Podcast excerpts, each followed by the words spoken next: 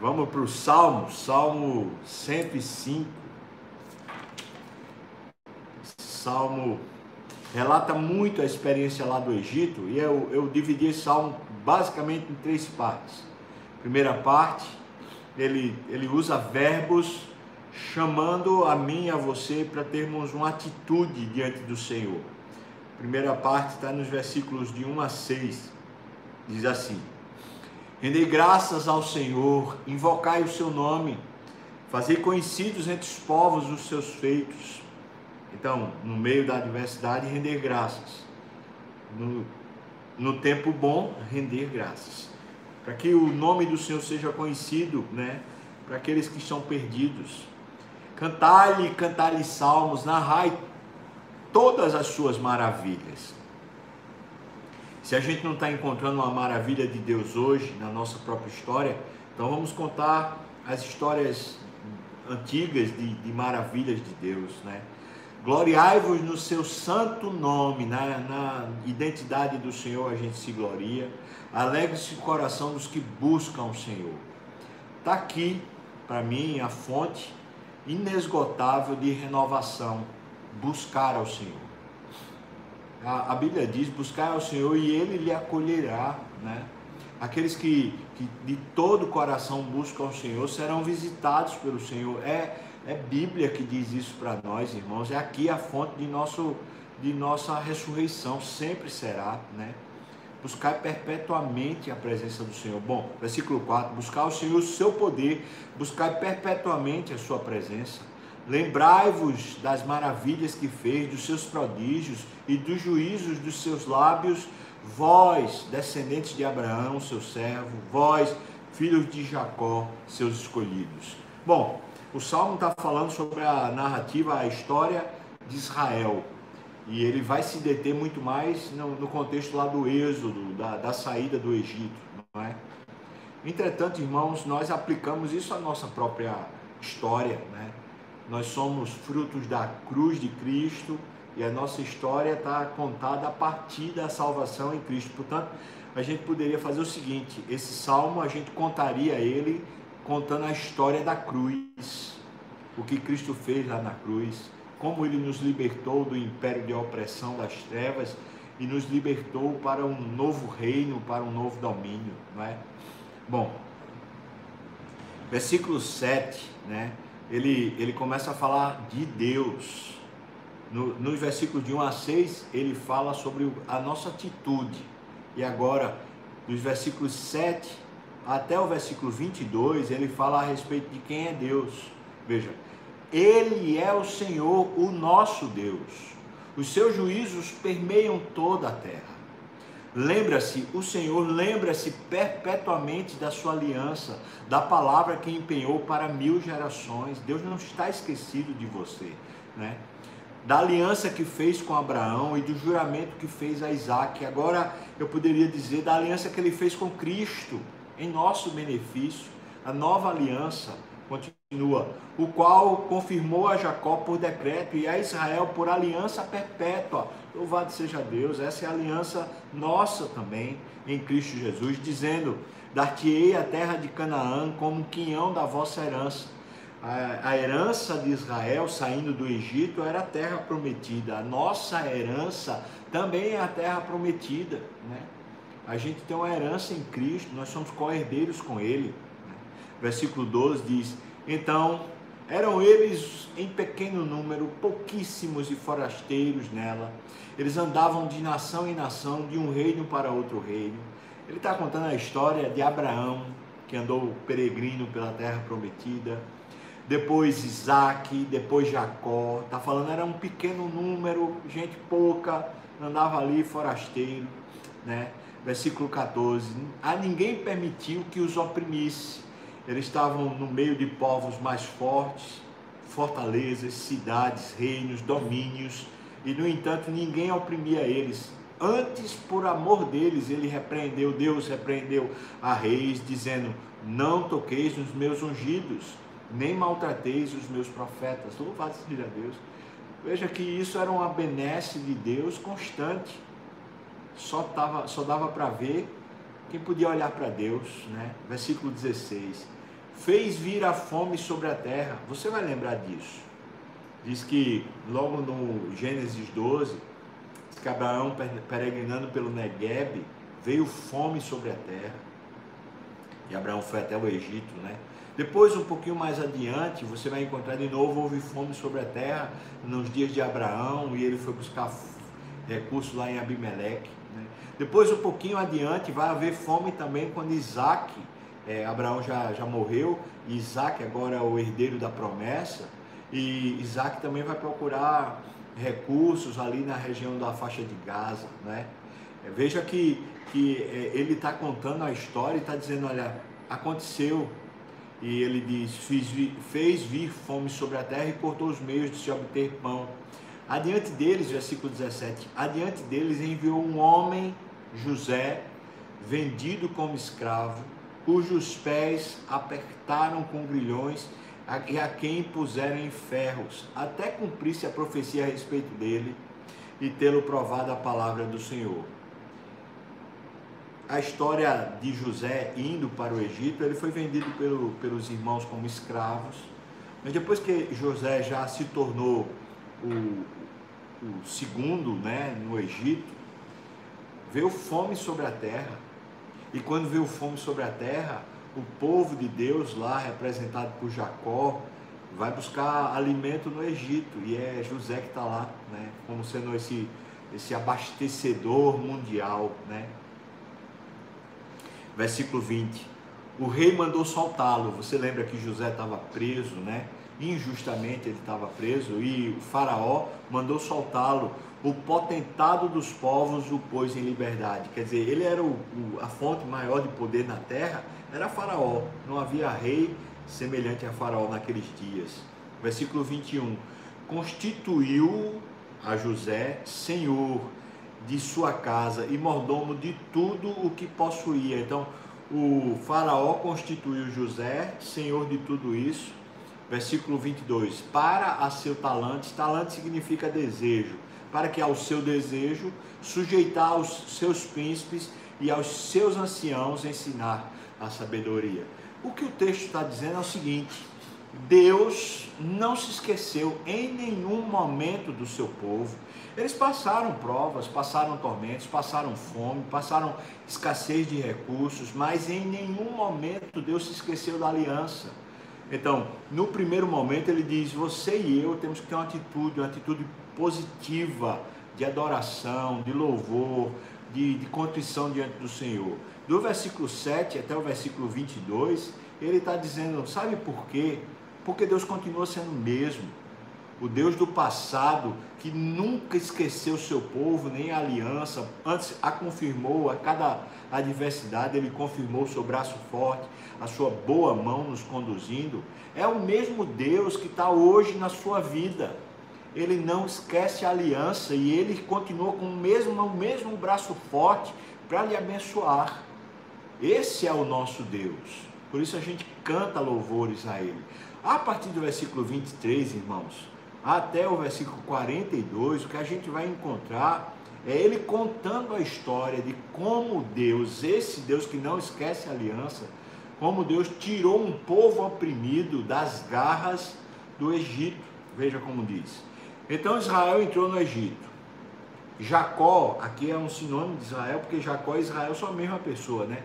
E Jacó peregrinou na terra de Cã. Coisa poderosa isso aqui. Ele está arremetendo a Noé. Cã é filho de Noé, né? E aí você vai lembrar que Misraim era o filho também de Cã. Misraim é quem forma o Egito, portanto, aquela terra de Cã, né? Assim como Canaã. É, Cã teve filhos Mis, é, Misraim e, e Ram, que é Cã, né? E Canaã. Canaã vai para essa terra que o povo de Deus está peregrinando e naquela direção, indo na direção é, oeste, você vai chegar no Egito, Misraim. Depois você vai encontrar Cuxi. Cuxi também era filho de Cã e Cuxi ainda está mais, mais ao, ao, oeste, realmente agora entrando na África como um todo, né? Então ele está dizendo isso, veja, o Jacó peregrinou na terra de Cã, tanto Canaã, né, como também na terra de Misraim, que foi o Egito, né? Deus fez sobremodo fecundo o seu povo e o tornou mais forte do que seus opressores. Deixa eu dizer um dado interessante de um, de um é, historiador chamado John Bright, que conta a história de Israel. Ele fala assim: é, naqueles dias de Israel cativo, as mulheres chegavam a ter sétuplos, as mulheres hebreias. Você já pensou? Uma gestação naqueles tempos, né? Com uma mulher que tinha sete filhos numa geração só, numa, numa aparição só. é um negócio incrível, é, é mais do que um preá. Por isso o povo começou a crescer, crescer, crescer. Número elevadíssimo, né? Versículo 25 mudou-lhes o coração para que o odiassem, o seu povo, e usassem de astúcia para com os seus servos. Está falando de Deus. Deus mudou o coração do, dos egípcios, especialmente do faraó, né? Versículo 26. E enviou Moisés, e lhes enviou Moisés, seu servo, e Arão, a quem escolhera, por meio dos quais fez entre eles os seus sinais e maravilhas na terra de Cã. Aqui ele vai começar a contar os sinais e maravilhas que são as pragas que foram enviadas. Você vai lembrar disso, né? As pragas que foram enviadas para o Egito era Deus combatendo os deuses que dominavam o poder do Egito, que dominavam a cultura do Egito. E Deus está então libertando o povo de uma opressão de principados e potestades. É por isso que a gente orou hoje falando sobre isso. O que oprime um povo não são entre aspas, não são seus governantes. O que oprime é um poder demoníaco, né? Principados e potestades que dominavam o Egito, por isso oprimia o povo de Israel. E Deus foi lá e com seu braço forte ele enfrentou esses principados e potestades. A gente está pedindo isso também. Versículo 28 diz: Enviou trevas e tudo escureceu. E Moisés e Arão não foram rebeldes à sua palavra Transformou-lhes as águas em sangue, e assim lhes fez morrer os peixes. Sua terra produziu rãs em abundância, até nos aposentos dos reis. Ele falou e vieram nuvens de moscas e piolhos em todo o seu país. Por chuva deu-lhes saraiva de fogo chamejantes na sua terra. Devastou-lhes os vinhedos e, e os figueirais e lhes quebrou as árvores dos seus limites. Ele falou e vieram gafanhotos e saltões sem conta, os quais devoraram toda a terra do país e comeram o fruto dos seus campos. Também feriu de morte a todos os primogênitos da sua terra, as primícias do seu vigor. Então fez sair o seu povo com prata e ouro, e entre as suas tribos não havia um só inválido meu Deus, veja que poder, né? Quando Deus quebra a espinha dorsal desses principais e potestades, então o povo sai livre para uma nova esperança, para um novo momento, e eles saem, veja, com prata e ouro. Não tinha sequer um que ele chama aqui de inválido, ou seja, não tinha um coxo, não tinha, não tinha uma pessoa cega, uma pessoa que não tivesse condições, não tinha, né? Imagina, irmão, só a gente está falando de 2 milhões de pessoas é muita gente. Né? Versículo 38. Alegrou-se o Egito quando eles saíram. Vê só, esse povo que oprimia os israelitas, quando viram os israelitas saindo, eles ficaram foi felizes, porque, porque tinha, Deus tinha quebrado esse poder que dominava, oprimindo o povo de Israel. Alegrou-se o Egito quando eles saíram, porquanto não tinham, desculpa, lhe tinham infundido terror né? Ele estendeu uma nuvem para que lhe servisse de todo e um fogo para os alumiar de noite. Guarda essa palavra porque domingo às 17 horas eu vou pregar sobre isso. Quanto nós dependemos da glória de Deus, e isso aqui, essa nuvem esse fogo, era a glória de Deus visitando Israel. Né? Veja que Deus visita seu povo, né? Manifestando a sua presença. E isso é glória de Deus. Bom, versículo 40. Pediram a ele, desculpa, pediram e ele fez vir codornizes e os saciou com pão do céu. É milagre, né? É suprimento. é o recurso para o sustento necessário a cada dia. Por isso Jesus nos ensinou a orar. O pão nosso de cada dia nos dá hoje. Hoje é o dia da graça do Senhor. Por isso hoje teremos o pão necessário para hoje. E amanhã, amanhã é o dia da graça do Senhor e teremos o pão necessário para amanhã. Cada dia basta seu próprio mal. Aleluia, não é? Fendeu a rocha e dela brotaram águas que correram qual torrente pelo deserto. Que coisa linda? Porque estava lembrado da sua santa palavra e de Abraão, o seu servo. Que coisa poderosa. Então, veja que ele conta toda a narrativa da saída do povo da opressão do Egito com uma referência na cabeça. Deus não se esqueceu da sua aliança Deus não se esqueceu do seu compromisso de cuidar desse povo, de abençoar esse povo. Eles passaram por adversidade, eles passaram por tormento, passaram por opressão, mas Deus não se esqueceu. Deus estava abençoando eles o tempo todo, de uma forma, de outra forma. Nós precisamos abrir os nossos olhos. Como abrimos os nossos olhos para enxergar a benécia, a benevolência de Deus a cada manhã? Cantando, adorando. Por isso o salmo começa dizendo: vamos fazer isso, vamos adorar o Senhor, vamos cantar ao Senhor, vamos dizer para o nosso coração que reconhecemos quem Deus é. O nosso coração convertido começa a abrir os olhos para a gente ver a assistência e a provisão de Deus hoje. Né? Versículo 43 a 45, final do, do, do Salmo, né? ele diz: e conduziu com alegria o seu povo e com jubiloso cântico os seus escolhidos. Deu-lhes as terras das nações e eles se apossaram do trabalho dos povos para que lhe guardassem os preceitos e lhe observassem as leis. Aleluia. O versículo 46 a 45 diz: Eles herdaram, eles receberam o que Deus os havia prometido Veja, Deus não vai falhar na sua vida. Não vai falhar. A gente pode vê-lo agindo, abençoando a gente de formas diferentes, né? Tem uma enfermidade, aí a gente está passando pela enfermidade, está sendo provado na enfermidade. Nessa enfermidade, Deus está estendendo a mão e abençoando a gente de uma forma diferente. Talvez a gente quisesse, a única coisa que a gente queria era cura, né? A única coisa que a gente queria era alívio no sofrimento.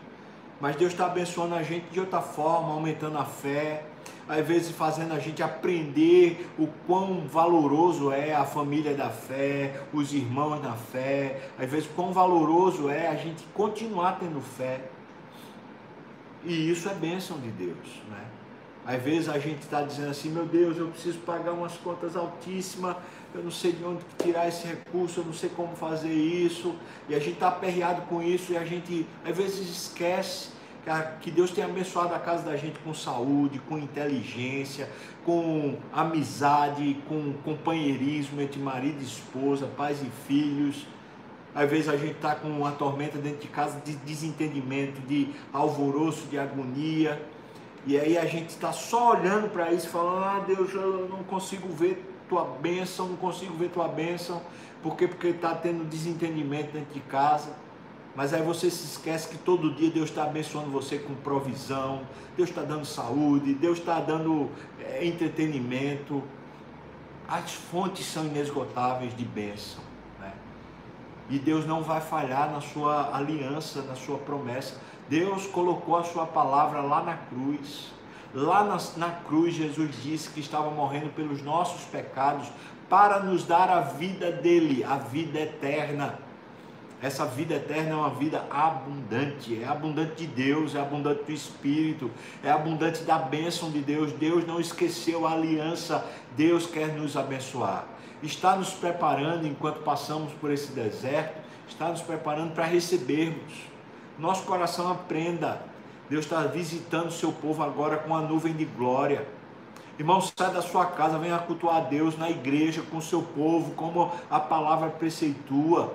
Deus está visitando você nessa pandemia. Aproveite para buscar a Deus junto, para servir a Deus junto. Buscar a Deus na sua casa. Vamos cantar, vamos adorar o Senhor. É isso.